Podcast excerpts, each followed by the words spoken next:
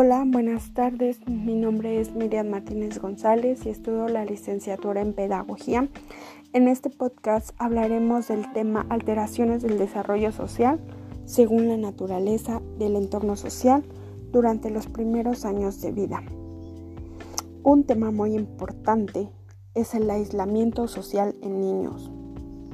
Hoy en día, el ser humano es social por naturaleza. Esto quiere, quiere decir que no puede vivir sin la compañía de otros individuos.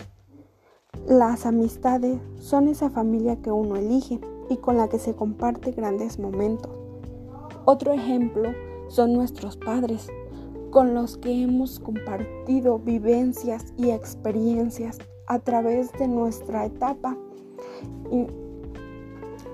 sin embargo, en ocasiones los niños o adolescentes no cuentan con estos grupos.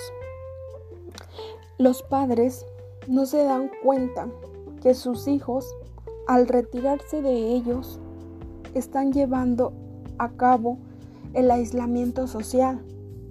Algunos de esos síntomas son el caso de acosos, el rechazo, Detrás de cada aislamiento social que le ocurre a un niño, hay un problema que genera esto. Ah, existe un factor que hace que el pequeño se aísle. Es normal que se aísle, sí. A lo mejor un día, dos días, que le den su tiempo para llorar, para reír, pero no toda la vida puede estar solo. Él en, alguna ocasión tendrá que enfrentarse a la sociedad y la sociedad en ese momento puede darle la espalda y el niño lleva una crisis más fuerte. Es por eso que igual el Instituto Nacional de Salud Mental de Estados Unidos nos habla de la fobia. La fobia, el miedo de ser juzgado, de sentir vergüenza. Es, este, esta fobia nos puede traer grandes dificultades. Dificultad para ir a la escuela, llevar a cabo actividades del día, sentir vergüenza, sentir pena al hablar en frente de otras personas incluso en frente de su familia. Para esto es muy importante que las personas que están alrededor de esa persona que se siente sola, que se siente aislada, tomen medidas necesarias y ayuden a su tratamiento. ¿En qué consiste ese tratamiento?